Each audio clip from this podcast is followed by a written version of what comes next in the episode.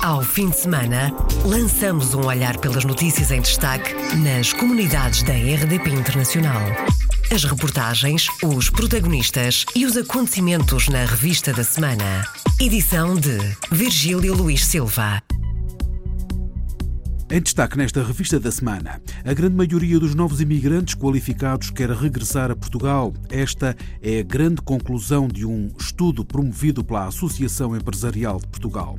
O Governo Regional da Madeira diz que não tem capacidade para receber todos os imigrantes portugueses que queiram regressar da Venezuela. O Governo Regional promete não fechar as portas e receber todos de braços abertos e lembra que, para já, a situação não é dramática. O secretário de Estado das Comunidades Portuguesas, José Luís Carneiro, e o secretário regional da Madeira, que tutela as comunidades, Sérgio Marques, começaram na terça-feira uma visita de quatro dias à Venezuela. Bem-vindo à Revista da Semana. Revista da Semana. Iniciamos esta revista da semana com a notícia que o Governo Regional da Madeira diz que não tem capacidade para receber todos os imigrantes portugueses que queiram regressar da Venezuela. O Governo Regional promete não fechar as portas e receber todos de braços abertos e lembra que para já a situação não é dramática. A garantia foi dada na sexta-feira da semana passada pelo Secretário dos Assuntos Parlamentares Europeus, Sérgio Marques, que tutela a pasta das comunidades madeirenses, recebeu um grupo de cerca de 40 imigrantes que regressaram recentemente à região devido ao caos e à agitação social e política em que a Venezuela mergulhou nos últimos meses. Entretanto, a RDP Internacional, o embaixador da Venezuela em Portugal, garantiu que está em contacto com as autoridades madeirenses. Lucas Ricon entende que a saída de pessoas do seu país é temporária. Se há algumas pessoas que estão a regressar por um ou outro motivo, penso que é uma situação temporária. Não vão ficar na Madeira. Mas nós estamos em contacto estreito e direto com o presidente da região autónoma. O representante que temos na Madeira, o cônsul-geral, reúne-se constantemente com as autoridades locais e mantém uma troca de informações. Estamos prontos para colaborar em tudo o que esteja ao nosso alcance. Estamos prestos para colaborar em todo o que esteja ao nosso alcance. Lucas Rincon, embaixador da Venezuela em Portugal, garante que está disponível para colaborar. Também na sexta-feira da semana passada, à tarde, à RDP Madeira, o secretário dos Assuntos Parlamentares Europeus, Sérgio Marques, lembrou que este é um problema do país e não apenas da Madeira. Este é um problema nacional, é um problema, em primeiro lugar, da, do Estado, da República Portuguesa. E é óbvio que a Madeira uh, tem o, que ter um papel também no que concerne ao acolhimento dos nossos conterrâneos que decidam regressar à Madeira, ainda que, uh, numa, ainda que numa perspectiva uh, meramente temporária, porque as pessoas ainda não as pessoas ainda não decidiram o que fazer. Há muitas que estão a regressar, muitas que estão a regressar numa lógica temporária para depois, uh, logo que eventualmente a situação melhor na Venezuela, poderem regressar à Venezuela. Sérgio Marques recusou a ideia de que se trata de um retorno em massa. Nós temos na Madeira cerca de mil pessoas vindas da Venezuela inscritas no centro de, de desemprego. Temos uh, uma série de outras pessoas também já regressadas mas acho que ainda não podemos falar de um êxito. Ele poderá, poderá acontecer se de facto a situação se continuar a agravar uh, como está a acontecer na, na, na, Venezuela. Mas acho que ainda é prematuro estarmos a falar de, de um êxito. O secretário dos Assuntos Parlamentares Europeus explica que há muitos problemas a resolver para quem chega da Venezuela. Inúmeras as dificuldades que são sentidas pelos nossos conterrâneos quando regressam de variadíssima natureza. Problemas ligados ao emprego, à formação profissional, ao desconhecimento da língua portuguesa. Muitos não, não, não, não, não conseguem falar fluentemente o, o, a língua portuguesa. Desconhecimento da língua inglesa, que é fundamental para, uh, para arranjar um trabalho em, em, atividades ligadas ao turismo na nossa região. Reconhecimento de, de títulos académicos, uh, de currículos escolares outros documentos uh, ligados às situações civis das pessoas, reconhecimentos de, de, divórcios, obtenção de nacionalidade portuguesa, uh, enfim, são inúmeras as, as, questões que nos foram hoje, numa reunião que tive com, com dezenas de, de cidadãos portugueses que voltaram à nossa região, foram, são inúmeros esses problemas. Na Venezuela residem cerca de 300 mil imigrantes madeirenses. A grande maioria dos novos imigrantes qualificados quer regressar a Portugal. Esta é a grande conclusão de um estudo promovido pela Associação Empresarial de Portugal. Na sexta-feira da semana passada, de manhã, foram divulgadas novas informações. Por exemplo, as mulheres são mais qualificadas, mas têm mais dificuldade em entrar ou reingressar no mercado de trabalho. A jornalista Paula Machado traz-nos as grandes conclusões deste estudo sobre os novos imigrantes qualificados. 70% dos jovens imigrantes qualificados querem regressar a Portugal. E porquê? Em primeiro lugar, porque sentem que têm capacidades para mudar o país e querem ajudar a mudar o país. Em segundo lugar, porque de facto aquilo que eles fazem lá fora pode ser feito aqui. Pedro Góes, investigador e coordenador do estudo da Fundação AEP, Regresso de uma Geração Preparada, que explica por que 30% afasta o regresso a Portugal. Aquilo que os faz não voltar é o mercado de trabalho, porque os salários são tão baixos oferecidos em Portugal que de facto não são competitivos Pedro Góes revela ainda algumas conclusões inesperadas deste estudo. As mulheres, aparentemente mais até do que os homens, são qualificadas. Há aqui uma dificuldade em enquadrar os qualificados no nosso mercado de trabalho. Aparentemente há uma dificuldade maior de enquadrar as mulheres qualificadas. É um dado surpreendente.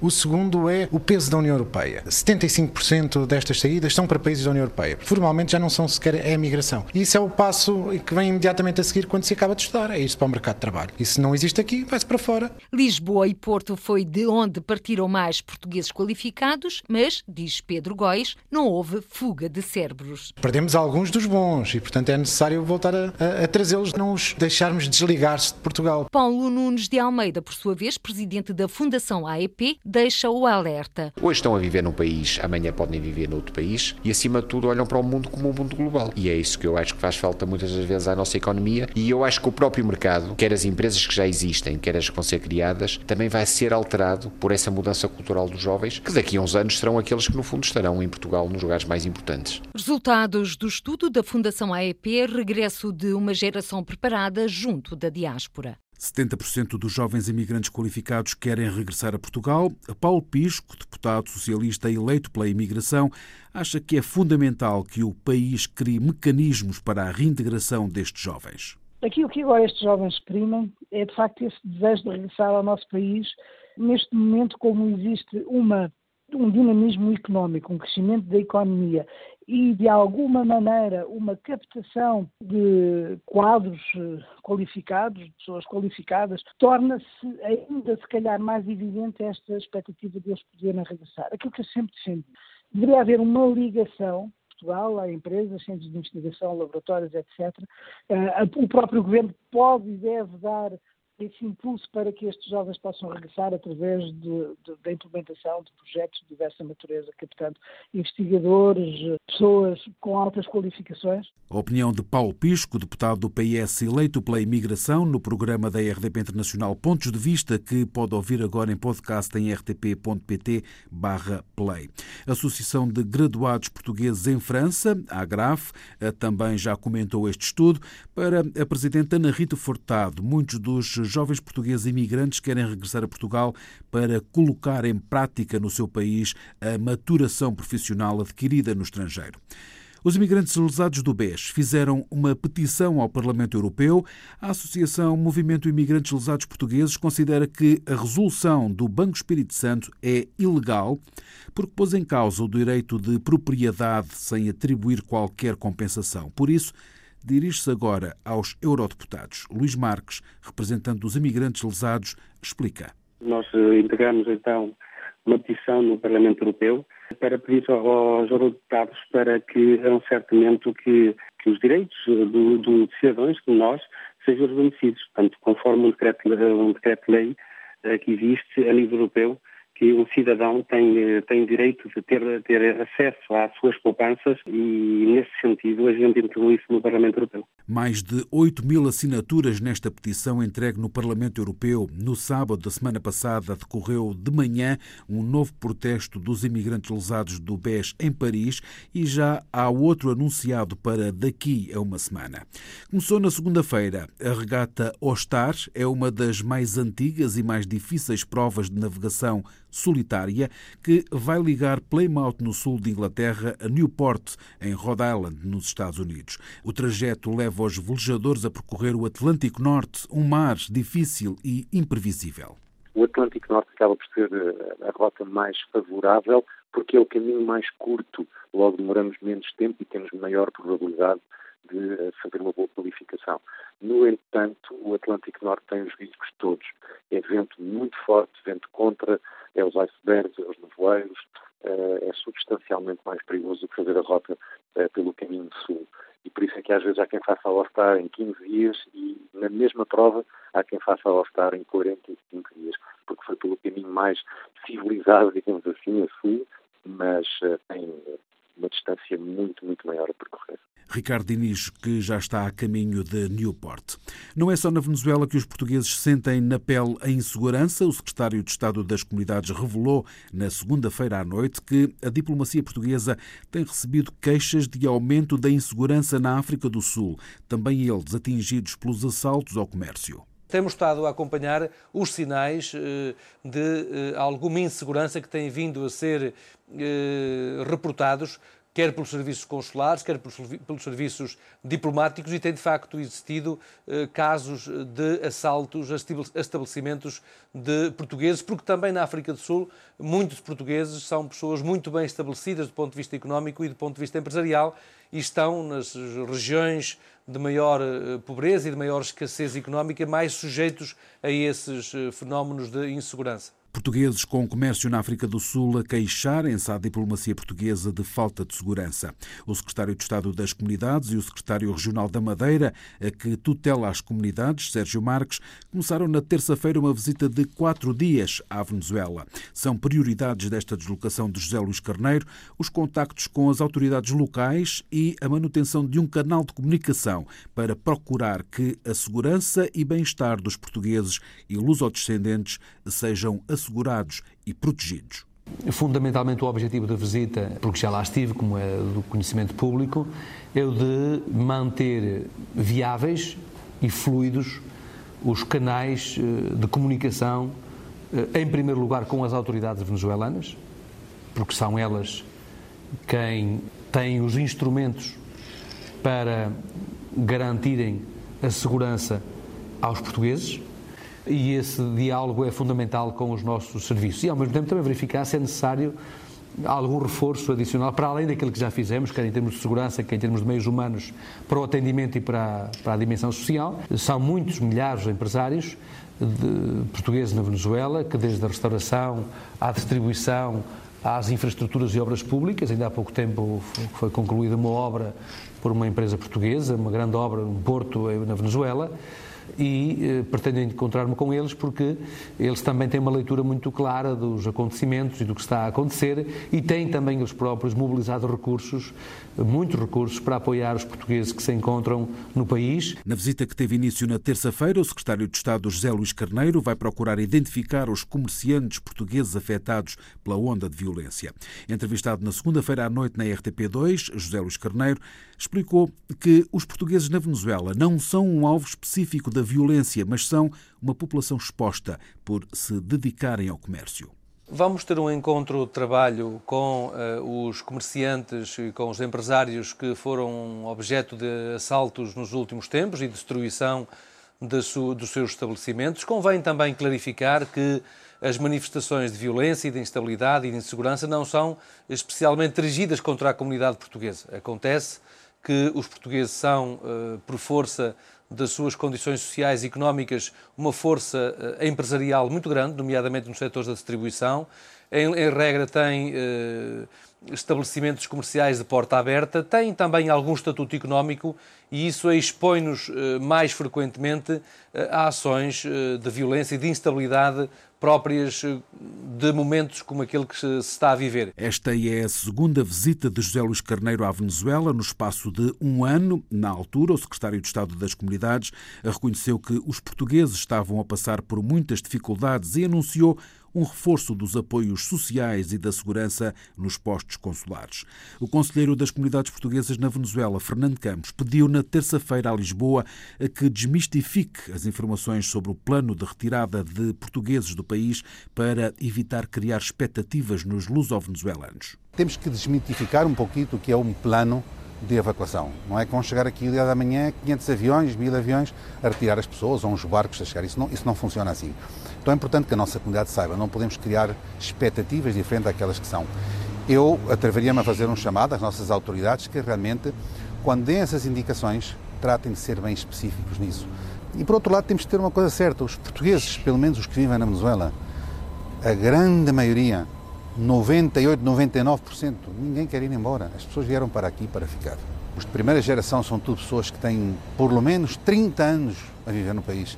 São gente que já formou famílias, a grande maioria já tem netos, tem as suas casas, tem os seus negócios, as pessoas não, não vão deixar tudo para trás, não vão ir embora. O Ministro dos Negócios Estrangeiros reiterou há duas semanas no Parlamento que o plano de contingência existe, não apenas para a Venezuela, mas para todas as regiões onde se localizam comunidades portuguesas. Calcula-se que vivam na Venezuela cerca de meio milhão de portugueses, dos quais perto de 80% são oriundos da Madeira, mas este número já inclui os lusodescendentes. O número de inscritos nos consulados é de 180.500 o secretário de Estado das Comunidades esteve durante a tarde de quarta-feira em Valência, reunido com elementos da comunidade portuguesa. José Luís Carneiro disse ter sido um encontro construtivo, adiantou que a geração mais antiga quer continuar na Venezuela e destacou a determinação dos portugueses.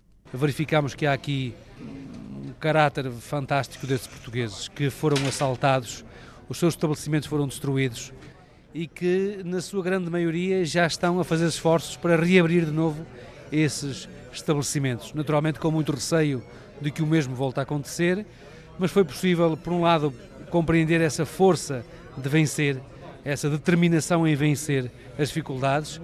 Houve alguns eh, também que manifestaram, como aliás encontramos também aqui no atendimento público, eh, alguns eh, que, sobretudo pensando nas novas gerações, nos filhos digamos, segunda, terceira geração mais qualificada, que não vêem perspectivas de futuro eh, em termos de emprego qualificado eh, e que pretenderão encontrar outras alternativas de vida em Portugal ou noutros países da União Europeia e mesmo da região, como aliás tem acontecido.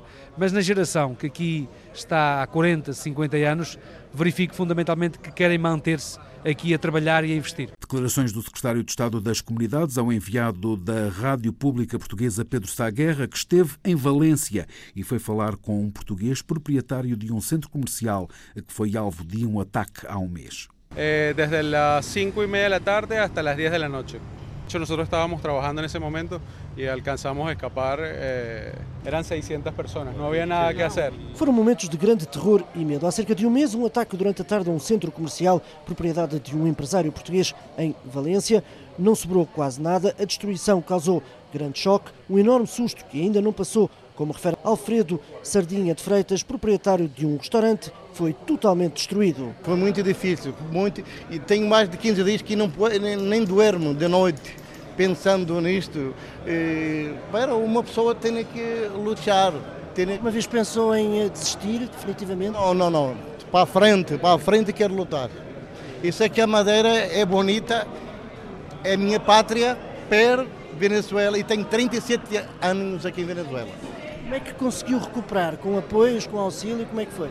Pedi dinheiro a uns primos, uns familiares meus, e então me emprestaram um dinheirinho, e com esse dinheirinho eu, eu fui comprando lá as panelas, os, os vasos, os cobertos, tudo isso. E eu vou pouco a pouco lutando. Agora é tempo de recuperar, mas as feridas são grandes. O medo continua presente. Está muito difícil, está muito difícil. Uno trabalha aqui assustado, nervioso uma pessoa. Eh, estamos aqui trabalhando para assustado e nervioso, pensando que vão, vai passar outra vez esse, esse problema. As dificuldades dos portugueses na Venezuela.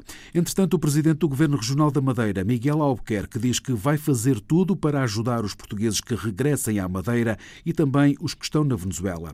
Nesse sentido, vai criar um gabinete para apoiar os que estão a regressar à região, gabinete que tem como objetivo ajudar a resolver diversos problemas, entre eles a habitação e o emprego. É um gabinete que vai ter uma pessoa muito experiente que teve muitos anos nas comunidades e é um gabinete intersectorial, porque a questão não é só o emprego, a questão diz respeito à habitação, diz respeito a algo que é fundamental, que é a equivalência dos diplomas, por exemplo, em termos de educação.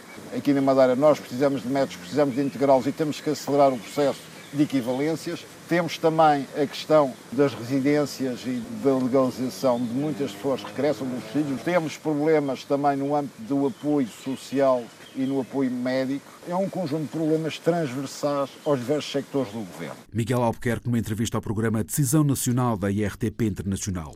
O presidente do Governo Regional da Madeira admite a criação de um corredor humanitário que garanta a ajuda dos portugueses. 7.200 alunos no Canadá aprendem português do pré-escolar até ao final do secundário. O número foi avançado à RDP Internacional pela coordenadora do ensino de português no Canadá.